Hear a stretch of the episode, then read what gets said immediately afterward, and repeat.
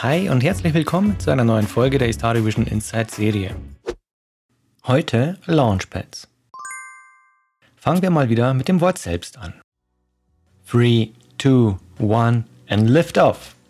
Wenn man Launchpad hört, könnte man zunächst genau daran denken.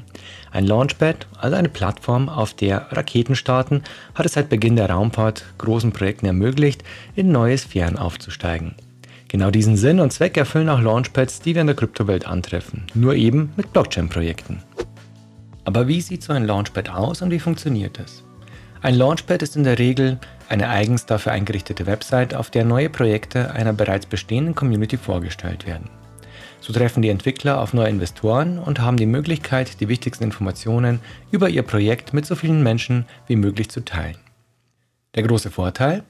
Grundsätzlich sollen es ausschließlich Projekte auf das Launchpad schaffen, die sowohl vielversprechend als auch von den Betreibern der jeweiligen Blockchain im Vorfeld sorgfältig ausgesucht wurden. Projekte, die auf dem Launchpad starten, haben daher eine Sonderstellung, da sie so schnell eine große Community aufbauen können. In der Welt der dezentralen Finanzen sind Launchpads daher im Moment extrem beliebt, da sie die Suche nach den nächsten großen Projekten erleichtern. Wie funktioniert jetzt so ein Launchpad genau?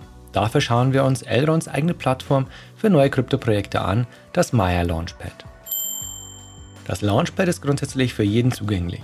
Sobald es ein neues Projekt gibt, findest du hier alle wichtigen Informationen zum Projekt, aber eben auch eine Token Lottery, wobei wir beim zweiten wichtigen Aspekt des Launchpads wären, nämlich den Token Launches.